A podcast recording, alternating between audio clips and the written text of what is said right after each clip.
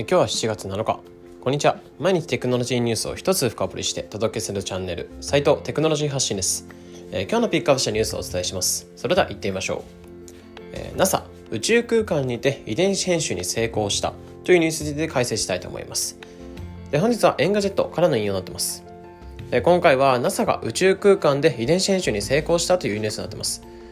これは遺伝子編集の中でもクリスパーキャス9という酵素を使った編集になってます。で、クリスパー・キャス9はどういうものかっていうと、遺伝子編集をするための一種のハサミの役割をする酵母になってます。で本来遺伝子っていうのは、えー、DNA が鎖のようなものでつながれていて形成しています。まあ、これをクリスパー・キャス9という、えーまあ、酵母、ハサミが、えー、遺伝子のハサミを、特定の遺伝子のハサ鎖を切る役割をします。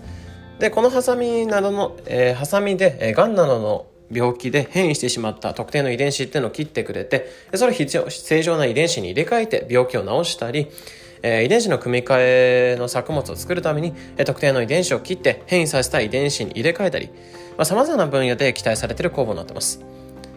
で、今回その働きっていうのを利用して、NASA っていうのが実験したのは、宇宙空間においてクリスパーキャスタネインを使って遺伝子を、遺伝子を切って、その変異した遺伝子がどう修復するのかをっていうのを調べました。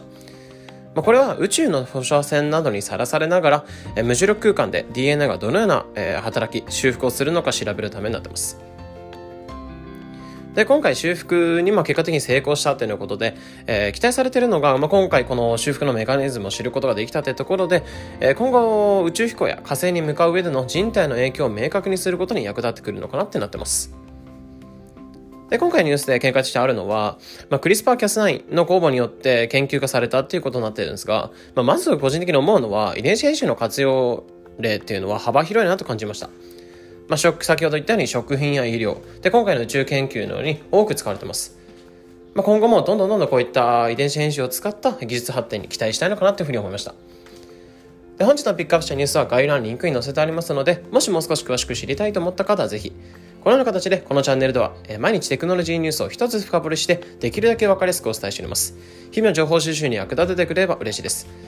また、忙しい方向けに毎日ニュースのポイントを絞って配信する無料 LINE アット、ピックニュースも運営しておりますので、まだ登録を済みでない方は、ぜひ概要欄のリンクから無料登録待ってます。